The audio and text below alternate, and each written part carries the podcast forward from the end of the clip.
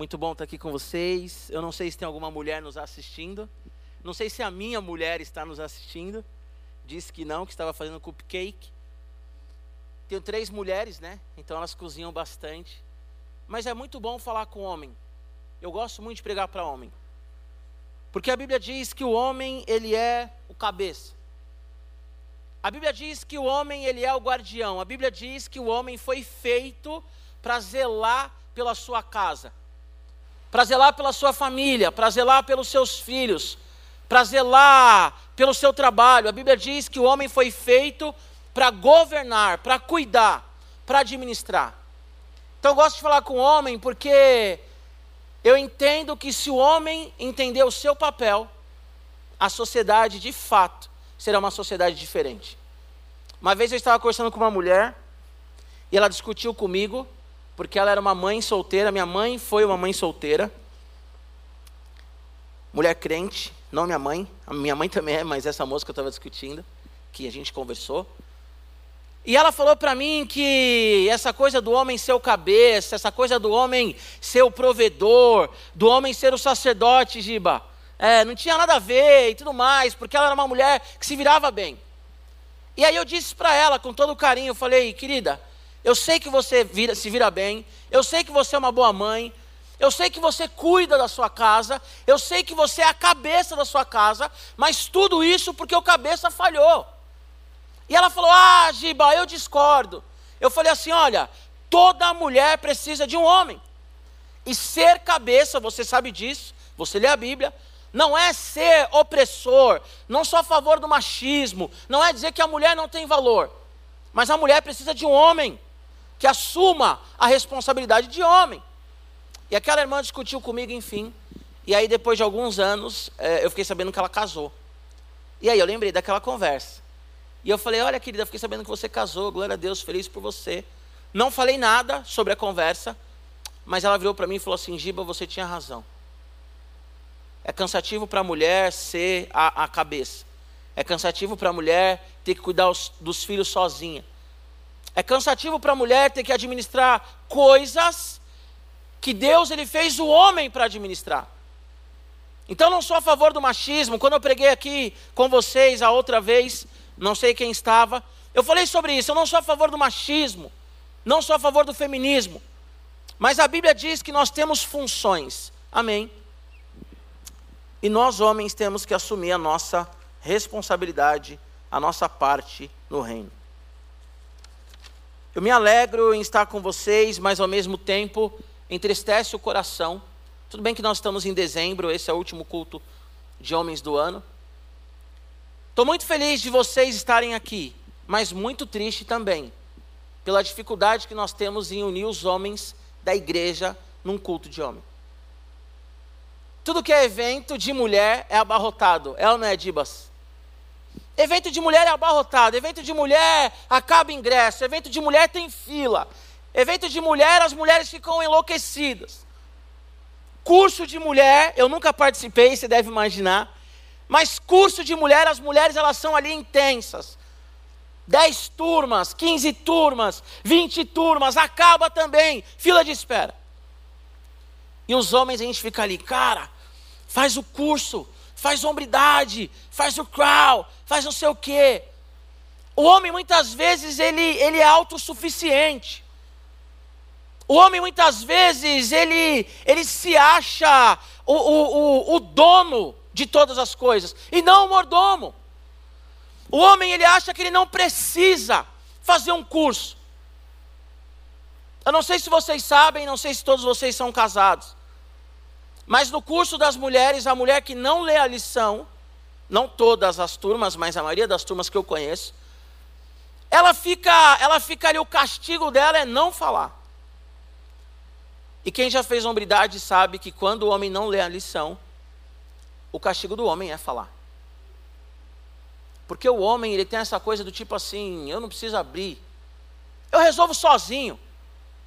Queridos, quando eu atendo casais, o que, que eu faço? Primeiro eu atendo o atendo quem me procura, né? O homem ou a mulher, e depois os dois juntos. E aí você vira para o homem e fala assim: e aí? Vai, vou dar o exemplo do Tico. E aí, Tico, como é que tá em casa? Tá bem, mano. legal. E aí, Lê, como é que tá em casa? Tá bem, mano. Tá tudo certo. Tá mesmo? Tá. Aí no dia seguinte você fala assim: agora eu vou conversar com a patroa, com a dona do pagode. E aí, fulana, como é que tá em casa? Nós estamos brigando. Nós não conseguimos pagar as contas. O nosso casamento está um inferno. Pastor, pelo amor de Deus, me ajuda. E aí, quando você conversa com os dois, você fala assim: e aí, senhora, como é que está em casa? Não melhorou nada, continua um caos. E você fala para o homem: e aí, irmão, como é que tá? Não, tá tudo bem, tá tudo jóia. Minha mulher é exagerada. Minha mulher, ela, ela arruma confusão com tudo. Porque o homem tem essa coisa de querer dominar, ele tem essa coisa de. Ele se sente inferior se ele pede ajuda para o outro. E eu, como homem, também sou assim. Já passei dificuldades no casamento que a minha esposa falava assim: amor, procura ajuda. E eu falava: vou resolver. Amor, procura ajuda. Vou resolver. Calma, filha, tá tudo bem. E as coisas indo mal. E as coisas indo por água abaixo. E eu falando para ela: não, vou resolver. Até que ela ligou para um amigo nosso, e esse amigo me ligou e falou: Giba, como é que estão as coisas? Tá tudo bem. Ele falou: cara, não tá, porque a Mari já falou comigo. Eu, assim como você, eu quero ter o controle. Quando você vai na casa, numa casa, quem que está com o controle? Fala para mim, da televisão. É o homem. A mulher ela quer assistir o Masterchef, a mulher quer assistir sei lá o que. Está no jogo. De domingo está no jogo. De sábado está no jogo. De terça agora, lá no SBT. Por mais que o Corinthians não está na Libertadores. Está no jogo. Eu sou corintiano. Mas a minha filha esses dias já falou do Palmeiras. O outro dia ela falou de, do time azul. Porque qualquer jogo que está passando e eu estou em casa, eu coloco. O homem está com o controle na mão. Só que pelo fato de nós estarmos com o controle na mão, muitas vezes nós perdemos o controle. Eu fiquei muito feliz quando vocês cantaram a música do Baruch, porque o tema dessa noite é a confiança em Cristo nos conduz a uma vida maravilhosa. O homem, ele precisa confiar. Queridos, nós precisamos abrir mão desse controle que nós queremos tanto ter. Abre a sua Bíblia em Lucas, capítulo 5. A minha versão hoje ela é revista e atualizada. O Evangelho de Lucas é um evangelho muito interessante, que mostra a humanidade de Cristo. Ele é o evangelho que mostra coisas da humanidade de Cristo que os outros não mostram. Lucas, ele era um médico, mas ele foi um historiador ele pesquisou sobre Jesus para escrever isso. Em Lucas capítulo 4, nós vemos Jesus lendo Isaías 61. Isaías 61 diz: Eis que a, a, o Espírito do Senhor está sobre mim, para pregar o ano aceitável do Senhor, a cura aos enfermos, libertação aos cativos, a vista aos cegos. Jesus, ele lê isso na sinagoga. Então, Jesus, depois, ele, ele cura, ele cura um homem em Cafarnaum, depois Jesus ele cura a sogra de Pedro, e aí aquela piadinha, né? Boba de homem, que pode ser feita no culto dos homens. Por isso que Pedro negou Jesus, né, Gilmar? Porque tinha tanta gente para ele curar, ele curou quem? A sogra do Pedro. Mas amém. Por favor, irmãs que estão nos assistindo, minha sogra, se em algum momento da sua vida, não sei porquê, a senhora está vendo essa mensagem, eu quero dizer que eu te amo. Jesus, ele então, ele faz outras curas e ele se retira para um lugar deserto. A Bíblia diz então no capítulo 5 que aconteceu, aconteceu que ao apertá-lo a multidão, versículo 1, para ouvir a palavra de Deus, estava ele junto ao lago de Genezaré, ou da Galileia.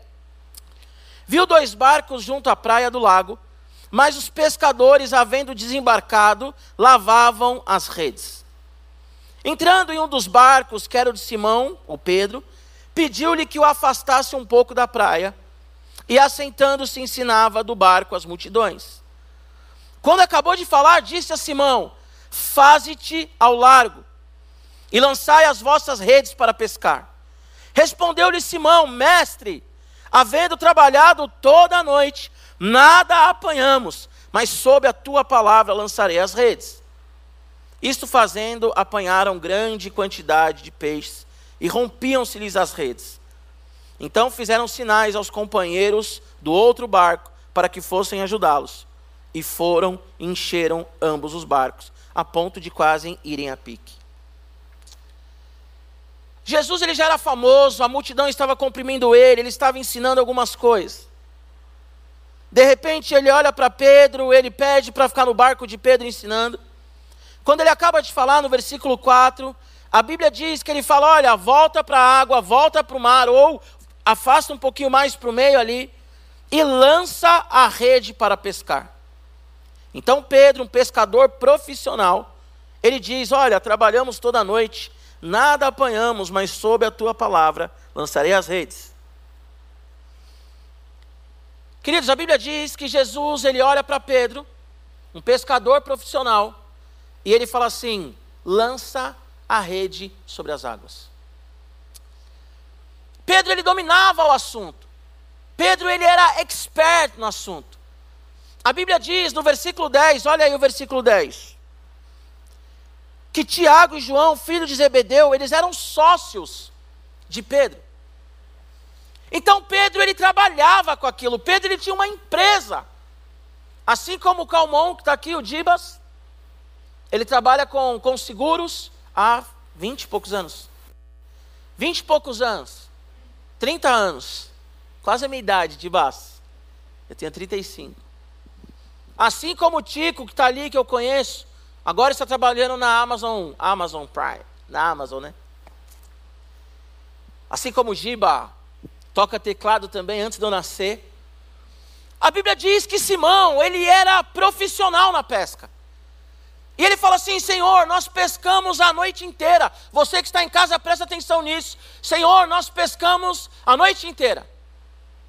E nada nós apanhamos.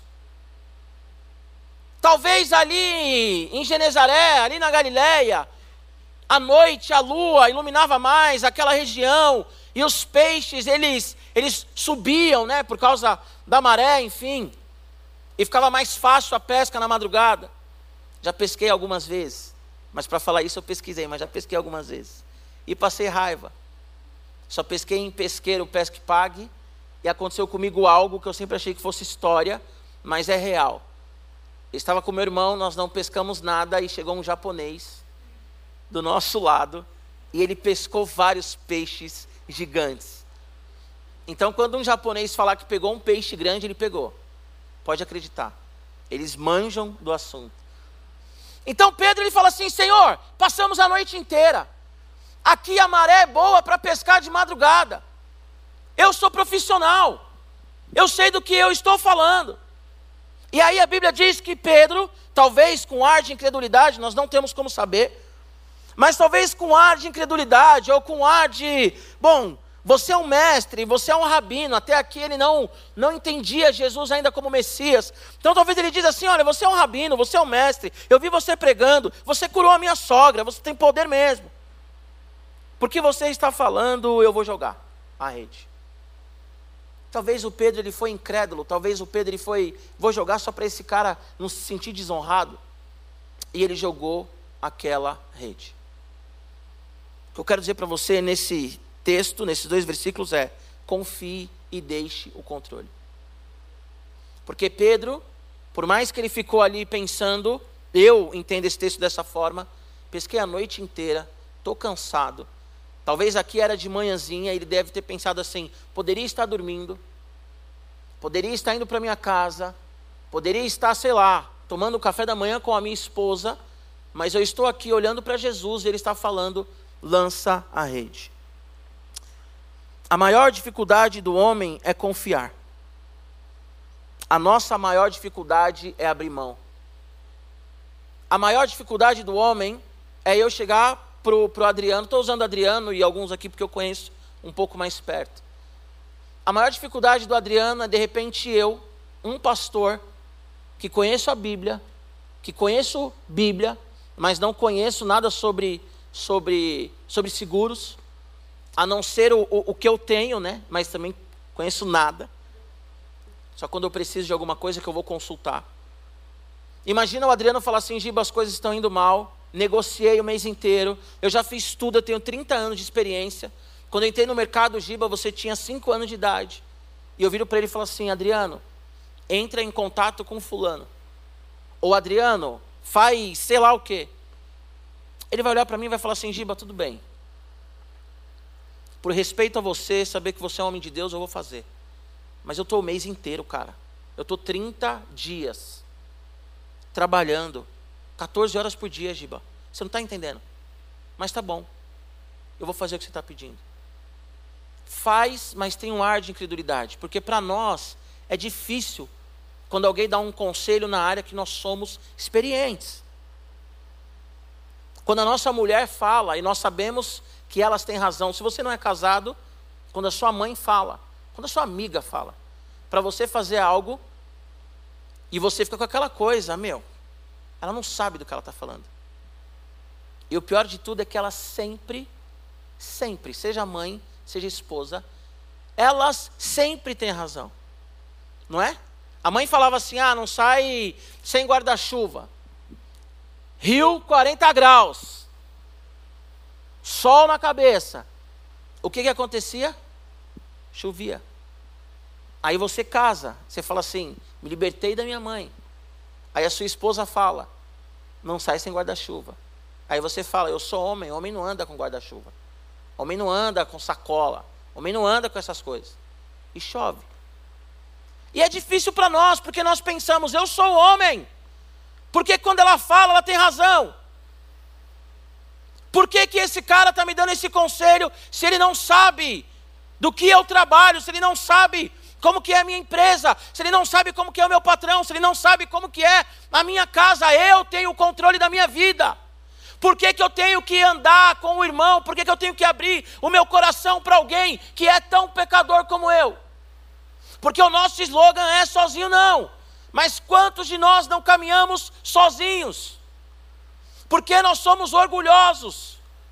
Porque nós somos os donos da razão. Porque quem manda sou eu e acabou. E eu não vou abrir o meu coração para ninguém. Porque eu passei a noite inteira trabalhando na minha empresa, que eu tenho toda a experiência. Eu sei que eu não vou pescar nada. Pedro ele tinha as melhores ferramentas para aquela pesca. Pedro ele estava no melhor horário. Pedro, Tiago e João, três especialistas, não era só um. Eles estavam ali no melhor momento deles para aquela pesca. Não pescaram nada. Aí vem um Jesus e diz: lança a rede. Abre mão, cara. Para de ser orgulhoso. Para de achar que só você entende das coisas. Porque nós somos mordomos e não donos. E nós temos que fazer aquilo que Deus nos instrui a fazer. Tem uma frase do pastor Samuel que eu acho muito interessante, que ele diz: Deus cuida da minha família melhor do que eu. Eu, Giba, sou casado, há sete anos tenho duas filhas. E quantas vezes eu olhei para minha casa e falei, não tem jeito. E eu recebi uma ligação de alguém falando assim, Giba, me passa o número da sua conta aí, porque eu estava orando e Deus me mandou te abençoar. Quantas vezes eu olhei para minha filha e falei assim: esse mês não tem para comprar, sei lá, meia calça. A Mari fala: ah, amor, nós precisamos de uma meia calça para Elô porque ela cresceu. Criança cresce rápido. E eu pensar: meu Deus, e agora? Não tenho dinheiro para comprar meia calça. E nós orarmos e alguém ligar e falar assim: olha, tem umas roupas aqui, vocês estão interessados? Estamos. Pegar a sacola de roupa e ter quatro, cinco meia calça. Quantas vezes, queridos, eu chorei e falei, Senhor, não dá. Senhor, não está dando. Senhor, eu não sei o que fazer. E o milagre bater na minha porta. Quantas vezes no ministério pastoral, eu olhei para alguns meninos e algumas meninas e falei assim: Senhor, perdemos a Deus perdemos. Já preguei, já aconselhei, já dei Bíblia, já orei, perdemos. e depois aquela pessoa me ligar ou mandar, adolescente não liga, né? Manda WhatsApp ou Instagram. E mandar e falar assim: "Olha, a mensagem de hoje foi para mim, eu voltei para Jesus, você me ajuda?" Quantas vezes nós olhamos para as pessoas e dizemos assim: "Eu sou especialista, eu sou pregador. Eu oro. Não tem jeito para essa situação." E Deus fala para mim, Giba, só faz o que eu estou mandando só faz o que eu estou mandando. A minha vida é uma vida de milagres, desde quando me converti.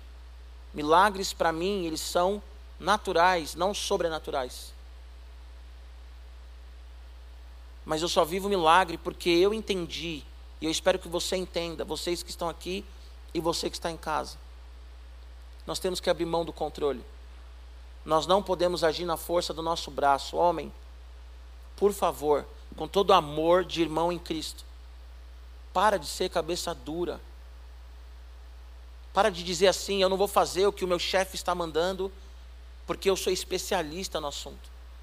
Para de dizer: eu não vou construir a casa ou mudar de casa porque a minha mulher está pedindo, porque eu sou especialista. Para de dizer: eu não vou abrir o meu coração para o cara que está do meu lado, porque eu já sei como passar por isso. Só que você está sofrendo por caminhar sozinho. Você está sofrendo por caminhar sozinho. A Covid, ela nos ensinou que nós não temos controle de nada. Quantas empresas não quebraram? Quantos pais que tinham uma vida estabilizada não chegaram para os seus filhos e falaram: Olha, vou te tirar da escola porque eu não consigo pagar. Quantos divórcios nessa pandemia? Porque o marido ficava enfiado no trabalho, workaholic, 18 horas, 16 horas. Chegou em casa e não aguentou a esposa. Quantos casos de pedofilia que aumentaram? Porque nós nos achamos fortes, mas na verdade, homens, muitas vezes nós nos anestesiamos.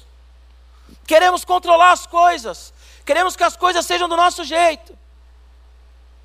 Mas eu quero dizer para você que Deus cuida da nossa família melhor do que nós, como eu já disse. Deus cuida da nossa vida profissional melhor do que nós. E se você tem 70 anos no mercado, ontem eu estava vendo a história do Silvio Santos, 90 anos de idade, 70 anos no mercado, um homem que tem muito a nos ensinar, mas um homem que nunca pode achar que não tem o que aprender. O problema dos homens é que os homens são orgulhosos.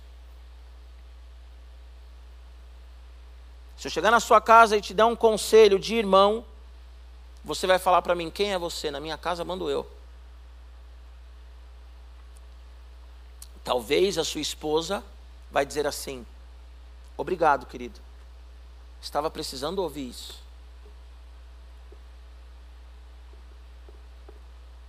culto de mulheres abarrotado, mulheres quebrantadas, orando pelos seus maridos.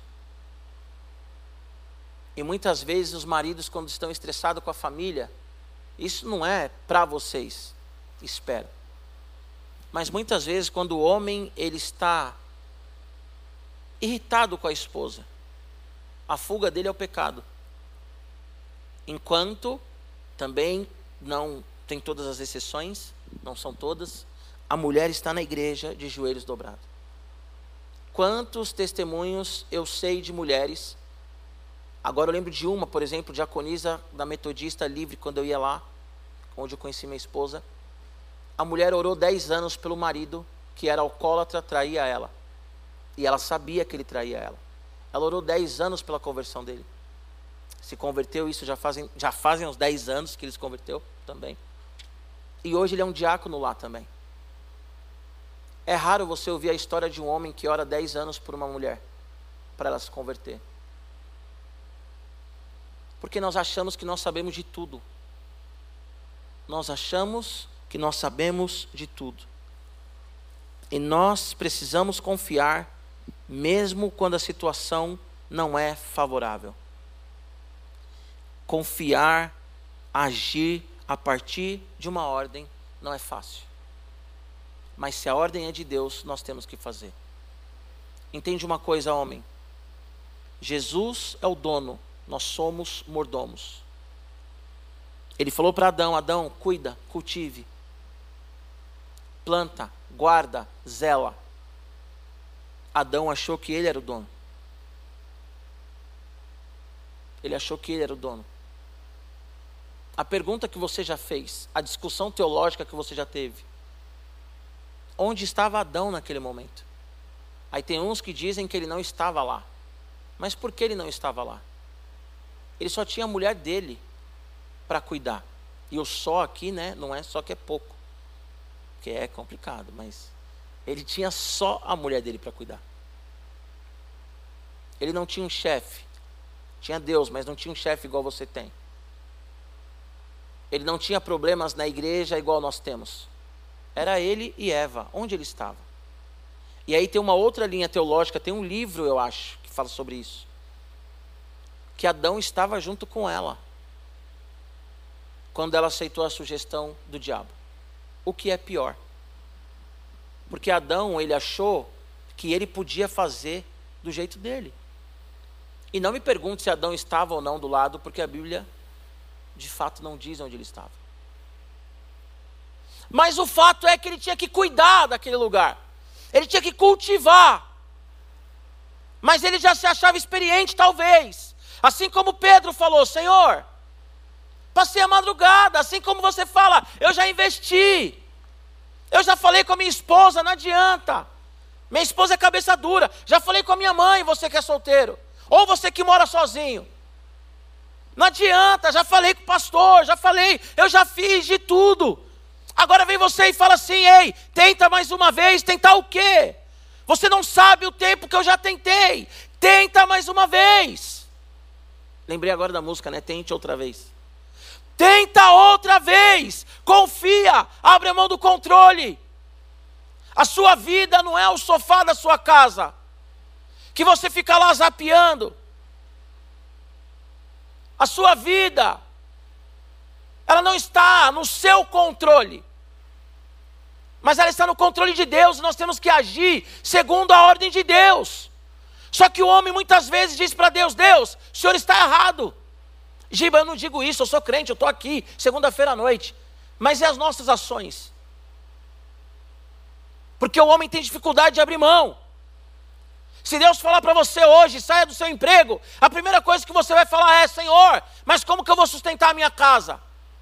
Dificilmente o homem diz: Ok, Deus. Ok, Deus. Ok, Senhor, o Senhor está falando, eu vou fazer. Dificilmente o homem ele quer diminuir o seu patamar, porque ele diz: Senhor, eu já sofri. Olha o tanto que eu sofri para chegar até aqui. O homem ele quer segurar a rede. Versículos 6 e 7, leia aí comigo. Isto fazendo, depois ele lançou a rede, isto fazendo, apanharam grande quantidade de peixes e rompiam-se-lhes as redes. Então fizeram sinais aos companheiros do outro barco para que fossem ajudá-los. E foram e encheram ambos os barcos a ponto de quase irem a pique. Deus ele é soberano e ele tem o controle sobre todas as situações. Não há clima para o Senhor. A Bíblia diz em João no capítulo 4 que Jesus estava falando com uma mulher samaritana. De repente os discípulos chegam e ele diz assim: Ei, vocês dizem que faltam três meses para a colheita, mas olha aí, ó, colheita já chegou, já está tudo branco. E aqueles homens não entenderam, porque eles olhavam com os olhos humanos e Deus ele estava falando: Ei, é hora da colheita. A Bíblia diz em 2 Reis 6 que a Síria estava oprimindo Israel. Geazi, ele fica assustado, ele fala: Eliseu, o exército está aí fora, e eles vieram te pegar. E Eliseu, ele falou: Calma, jovem. Eu sei que alguns aqui eram da época do canal Jovem, na época do, do pastor Ivener. Imagina um Eliseu, pastor Ivener agora. Calma, jovem.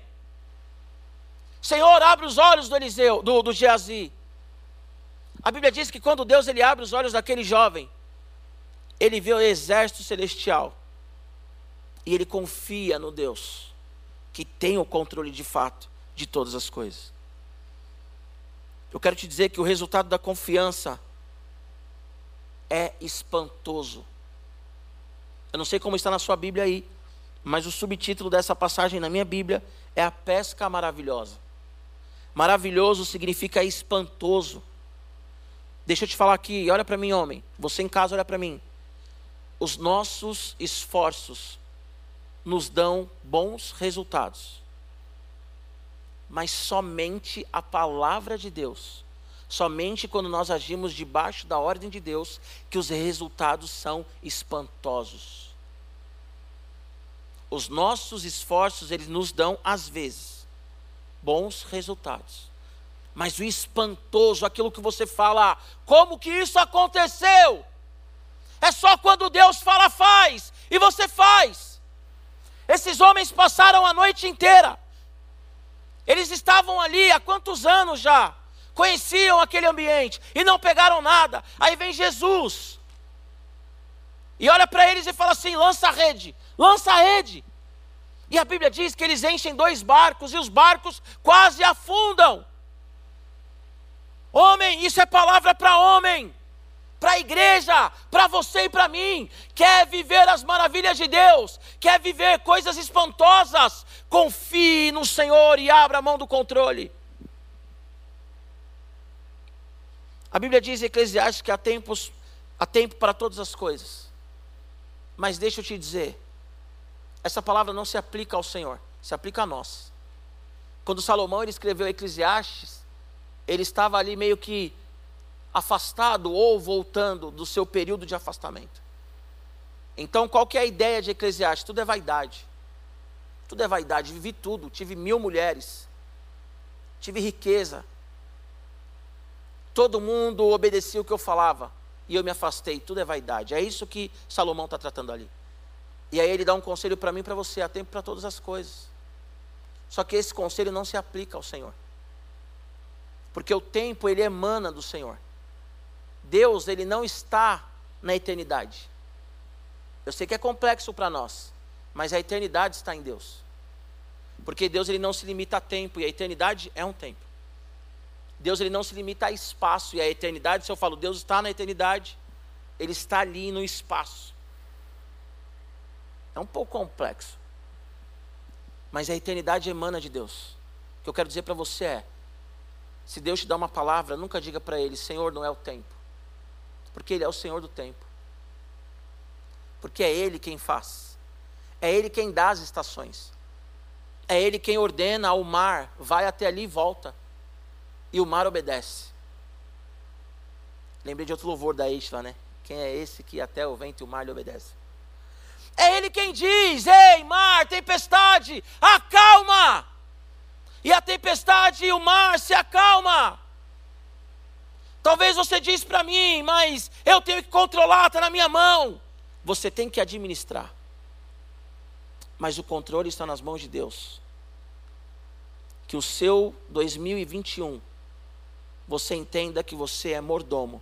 Se Deus falar para você larga, largue. Se Deus falar para você segura, segura. Só não a esposa, tá bom? A Bíblia diz que Deus odeia o divórcio. Não usa essa mensagem para falar assim: ah, vou separar da minha esposa porque Deus falou para largar. Aí foi o demônio, foi Deus. Você pode mudar de tudo, menos de esposa. De time, Dibas, pode mudar. Pode mudar. Mas, homem, para de ser teimoso. E essa mensagem é para mim. Vocês sempre escutam os pastores falando isso e é real. Quando nós pregamos algo, é porque nós já fomos ministrados sobre. E aí eu chego aqui, você canta o louvor, vocês tocam louvor sobre confiar no Senhor. E eu falei, ok, Deus, é isso. Eu sei que vocês já escutam várias coisas sobre pornografia, sobre como ser homem, todas essas coisas. Mas nós temos que aprender a confiar no Senhor, que não se limita a tempo e espaço. A pandemia, a Covid, Quantos testemunhos nós vivemos nesse ano de Covid? Eu vivi coisas esse ano, estava falando com a minha esposa, que são promessas de anos. Promessas do Senhor de anos, eu vivi esse ano. E promessas que eu faço para mim há anos, eu vivi esse ano. Talvez você me veja e diga assim: como esse, esse homem aí, esse rapaz, esse jovem é gordo, né? Só que esse ano eu perdi 8 quilos. E hoje já corri, hein? Já fui no parque, corri, suei lá e tal. Sempre falei que ia emagrecer, só vim engordando. No ano ruim, eu tive um dos melhores anos da minha vida. No ano ruim, eu tive um dos melhores anos da minha vida. E no começo do ano, nós estávamos numa reunião de pastores, fevereiro, antes da pandemia, e eu estava ali pensando em tomar algumas ações. Pastor Jordélio, não sei quem conhece, ele saiu do lugar dele, veio orar comigo, ele falou assim: Giba, Deus está falando para você apenas com, é, confiar e ficar calado. Falei, Amém, Senhor. Ele não sabia de nada. E no final do ano, eu disse para minha esposa: Que bom que eu não agi do jeito que eu queria agir e eu confiei no Senhor. Porque eu não tenho controle sobre as coisas. A desobediência gera morte e angústia. A obediência traz paz, seja qual for o resultado. A desobediência, ela traz morte e angústia. O salário do pecado é a morte. Talvez você pense assim: se eu aceitar essa proposta, se eu aceitar esse, esse suborno, se eu aceitar esse jeitinho brasileiro, a minha vida vai melhorar. Só que isso não vai te trazer paz, isso vai trazer angústia para você.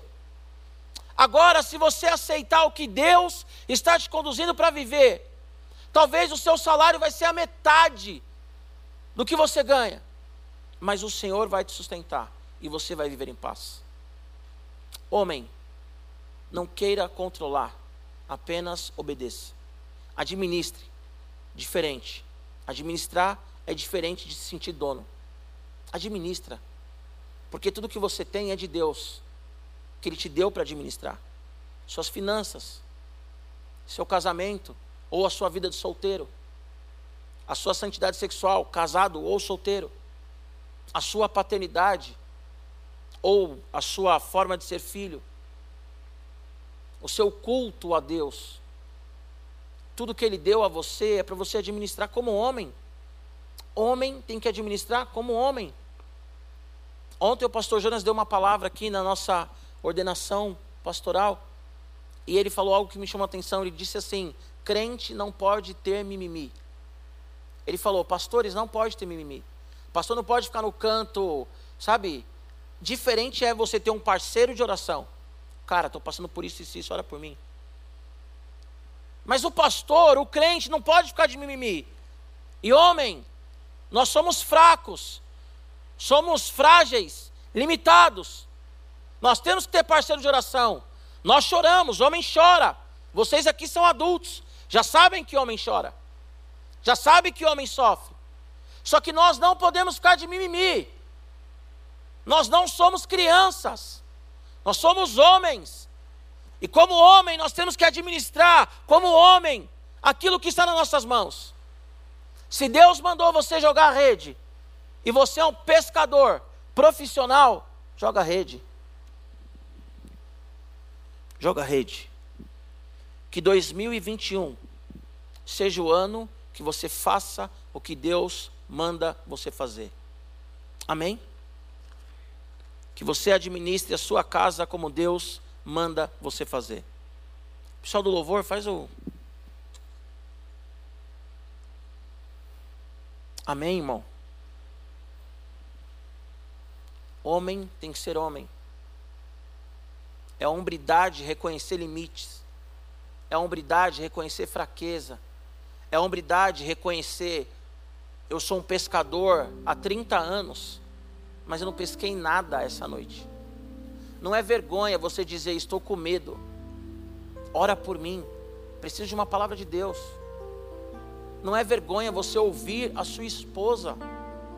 Quem é casado, quem é solteiro, ouça sua mãe, seu pai, seu irmão. Quantas vezes eu não sabia o que fazer.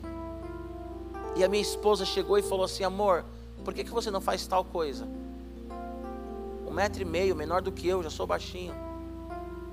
Lindíssima. Olhava para mim e falava assim: Olha para mim e diz: Por que você não faz tal coisa? E eu falo: Deus, eu sou o homem da casa, por que, o Senhor não revelou isso para mim?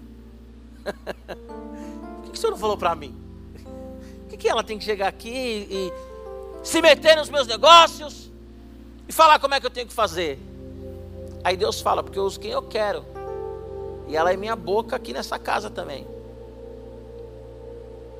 Às vezes eu sou pastor de adolescente, às vezes um adolescente chega e fala assim: Por que você não faz assim? Deus, menino, sabe o que é a vida? Está me dando conselho. E o conselho está certo. Aí Deus fala, porque Ele é minha boca. Não tem que ter o controle. Eu sou crente há 21 anos. Pastoreio há 4 anos e meio mas tem coisas que eu não sei. Eu sempre falo, para mim, pastor Enéas morreu com 101 anos. Até o dia dele morrer, ele tinha coisas para aprender. Eu acredito assim. Então, homem, não seja cabeça dura. Se coloque em pé em nome de Jesus. Senão eu vou ficar aqui até meia-noite, vocês em pé. Eu entendo que eu tenho que acabar. Se bem que deu uma hora de culto, né? Tamo bem, tamo bem. Depois vocês oram, o que vocês fazem? Junta Junta entre aspas, né? Porque. Tá bom. Não tem essa de. Eu sou experiente. Toda experiência cai por terra quando você não ouve a voz de Deus. Toda experiência cai por terra quando você não ouve a voz de Deus. Eu não sei o que você faz, do que você trabalha ou se você não trabalha. Se você é casado ou se você é solteiro. Mas quando a Bíblia diz que o homem é o cabeça do lar, por exemplo, está falando que o homem ele é o sacerdote, conduz a família. Mas é óbvio que a Bíblia diz que o homem ele faz isso debaixo da autoridade de Cristo. Assim como o empresário ele conduz a sua empresa, o cristão, óbvio, debaixo da autoridade do Cristo. Nós somos pais e nós temos que exercer, nós que somos pais, debaixo da paternidade de Cristo. Eu quero que você entenda uma coisa, nós vamos orar. Você não tem que ser um bom pai. Você não tem que ser um bom filho. Você não tem que ser um bom marido. Você tem que simplesmente ser um marido à luz da Bíblia. Um pai à luz da Bíblia um filho à luz da Bíblia. Para isso, o controle tem que estar nas mãos de Deus. Giba, como assim? Seja mais específico. Você precisa ter uma vida de oração. Nós precisamos ter uma vida devocional. Nós precisamos dobrar o nosso joelho e falar assim: Senhor, o que eu faço? Como faço?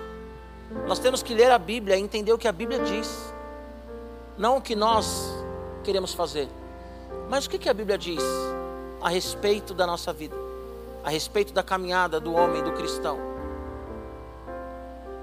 Tem uma frase do Lutero muito interessante. Reformador Lutero, certa vez ele disse: Eu tenho tanta coisa para fazer que eu não consigo sair de casa sem orar três horas. Não estou dizendo que você tem que orar três horas. Talvez dez minutos da sua oração equivalem às três horas do Lutero. Só que muitas vezes nós deixamos para orar no desespero quando já deu errado. E a nossa primeira atitude tem que ser a oração. A oração não pode ser no desespero. A oração não pode ser quando se esgotaram todas as, as tentativas e alternativas. A oração é a primeira. A leitura da Bíblia é a primeira. Muitos de nós tentamos, tentamos, tentamos, batemos a cabeça, e aí depois nós falamos, Deus, me ajuda. Aí sabe qual vai ser a ajuda de Deus? Restaurar um coração que já está todo destruído. Juntar os cacos. Porque você deixou a oração para o final. Porque você confiou em você e não em Deus. A minha filha hoje estava comendo chocolate. depois do almoço a gente deu um chocolatinho para ela e eu dei. E ela tava, depois ela subiu na cama. E aí ela me chamou e falou assim: "Papai, o chocolate derreteu e manchou a cama. Me ajuda?" Peguei lá o pano, dei para ela, falei: "Filha, esfrega aí e tal. Depois a gente lava o lençol." É óbvio que a minha filha não tinha essa noção do que eu estou falando agora. Mas se ela tivesse falado para mim antes, papai, o chocolate está derretendo, não teria sujado o lençol. A minha ajuda seria preventiva e não corretiva. Não procure Deus, homem, quando as coisas estão ruins. Tem muita gente que fala que a igreja é um hospital. E talvez a sua relação com Deus é como se ele fosse um médico. Só procura quando deu ruim. E homem não gosta de hospital, né? Homem não gosta de remédio. A mulher espirrou já está no hospital. O homem precisa ter um infarto para nem ir ser levado ao hospital. Então que a sua vida com Deus, homem, você que está em casa me ouvindo, que a sua vida com Deus não seja uma vida de emergência, de correria, de sufoco, de meu Deus, e agora? mas que a sua vida seja, Senhor, está nas Suas mãos, Deus. Meu trabalho está nas Suas mãos, Senhor. Minha família está nas Suas mãos. A minha saúde, Senhor, está nas Suas mãos. Senhor, o meu relacionamento com a minha esposa está nas Suas mãos. Com a minha namorada, com a minha noiva está nas Suas mãos. Senhor, eu quero morrer solteiro. Me dá graça para viver, Senhor, em santidade como solteiro.